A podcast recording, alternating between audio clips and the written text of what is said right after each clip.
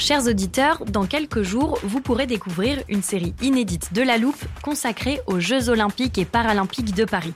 À trois mois de la cérémonie d'ouverture, on s'est demandé comment réussir ces JO. Les transports sont-ils prêts à affronter les milliers de touristes? Le dispositif de sécurité est-il suffisant? L'enthousiasme sera-t-il finalement au rendez-vous? Pour répondre, on plonge durant cinq épisodes dans les archives des éditions précédentes, accompagnés des journalistes de l'Express. C'est à retrouver à partir du 13 mai sur toutes les plateformes d'écoute. It's that time of the year. Your vacation is coming up. You can already hear the beach waves, feel the warm breeze, relax, and think about work. You really, really want it all to work out while you're away. Monday.com gives you and the team that peace of mind. When all work is on one platform and everyone's in sync, things just flow wherever you are. Tap the banner to go to Monday.com.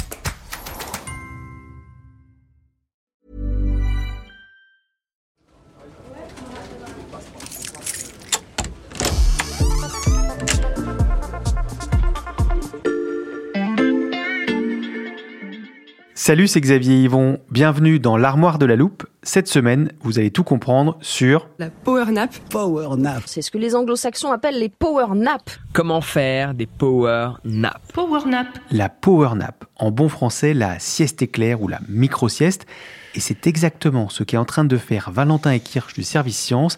Il est là, dans le studio, assis sur une chaise. C'est pour ça que je parle doucement. Il a presque terminé. Voilà. Salut Valentin, bien dormi? Salut Xavier, bien dormi, merci. Valentin, ce que les auditeurs ont entendu tomber au moment de ton réveil, c'est un stylo que tu tenais dans ta main en dormant. Tu peux nous expliquer pourquoi? Ouais, en fait, j'étais en train de tester la, la technique de la micro-sieste de Salvador Dali. Mhm. Lui, euh, il prenait une sorte de clé en fer, comme une, un petit peu une clé à molette, et il s'endormait avec cet objet dans la main. Et quand l'objet tombait, eh bien, cela lui permettait de se réveiller, et donc euh, ça lui empêchait de faire une sieste euh, trop longue.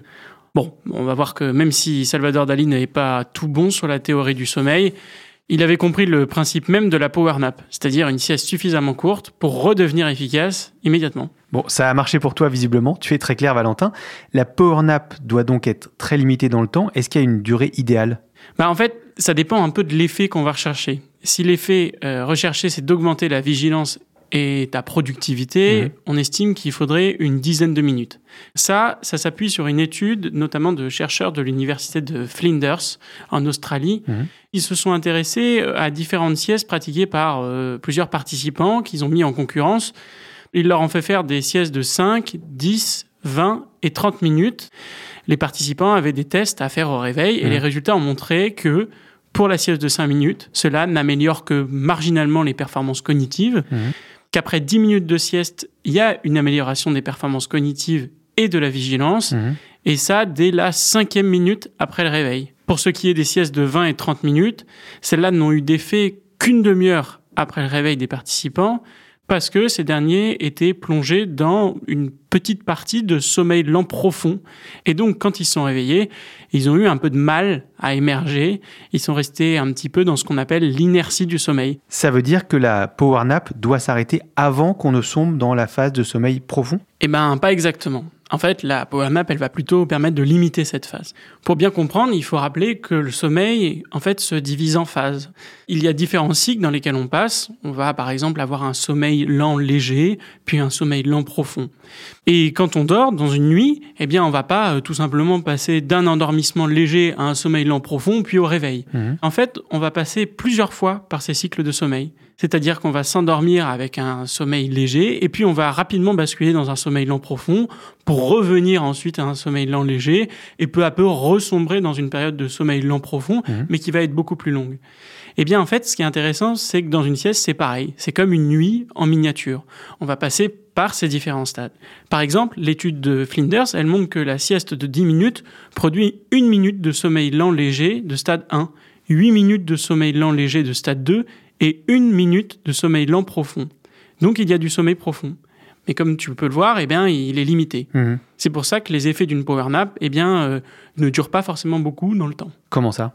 Eh bien, en fait, une power nap, ça augmente la vigilance tout de suite pendant une heure et demie à deux heures, mais ça rebaisse très vite. Donc, l'intérêt de la power nap, en fait, c'est eh bien quand on est fatigué au travail et qu'on a une tâche à réaliser, c'est de faire cette petite sieste rapide qui va nous permettre de passer cet obstacle et euh, de se concentrer sur la réunion qui vient, sur le chapitre que l'on a à terminer ou le rapport qu'on a besoin de boucler dans l'heure qui suit. Et ça, ça a notamment été prouvé euh, chez les pilotes de ligne. Mais les pilotes de ligne sont formés pour gérer leur sommeil. Est-ce que ça veut dire qu'il faut s'entraîner pour réussir à faire des micro-siestes? Oui, effectivement, on peut le dire comme ça. Et d'ailleurs, c'est ce que dit Brice Faro, qui est un neuroscientifique qui a écrit un livre qui s'appelle Sauvé par la sieste.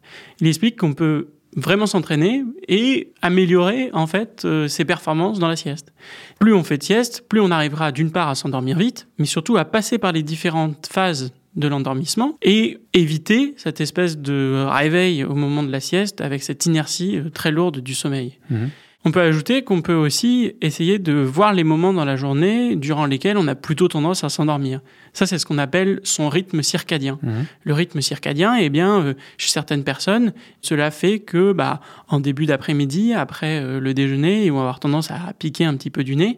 Eh bien, il faut profiter peut-être de ces moments d'endormissement pour faire une petite sieste de 10 ou 15 minutes pour se réveiller un petit peu plus frais. Et quand ces moments propices à l'endormissement se situent au milieu d'une journée de travail, ça veut dire qu'il faut négocier sa power nap avec son employeur? Oui, en fait, c'est presque une question qui se pose de, de plus en plus en entreprise.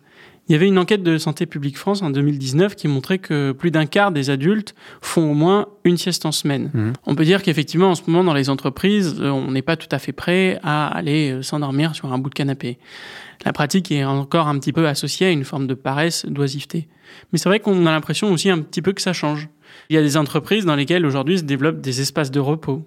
Le problème, c'est que parfois, cette idée de la power nap, elle est surtout là pour tenter d'améliorer la productivité des salariés. Hmm. Et ça, c'est vrai que pour les experts, c'est pas forcément la bonne manière de voir les choses.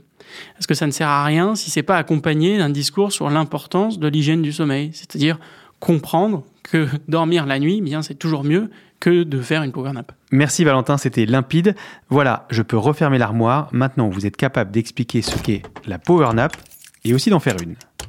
Et si vous voulez en savoir plus, on vous a préparé une liste d'épisodes de La Loupe et d'articles de l'Express qui traitent du sujet.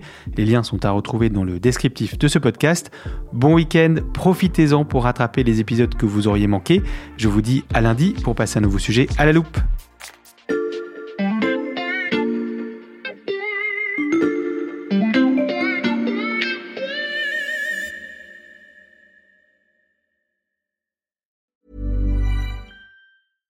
Small details are big surfaces. Tight corners are odd shapes. Flat, rounded, textured, or tall. Whatever your next project, there's a spray paint pattern that's just right. Because Rust new Custom Spray 5 in 1 gives you control with five different spray patterns. So you can tackle nooks, crannies, edges, and curves without worrying about drips, runs, uneven coverage, or anything else. Custom Spray 5 in 1 only from Rustolium. A lot can happen in three years, like a chatbot may be your new best friend. But what won't change? Needing health insurance. United Healthcare Tri Term Medical Plans, underwritten by Golden Rule Insurance Company, offer flexible, budget friendly coverage that lasts nearly three years in some states. Learn more at uh1.com.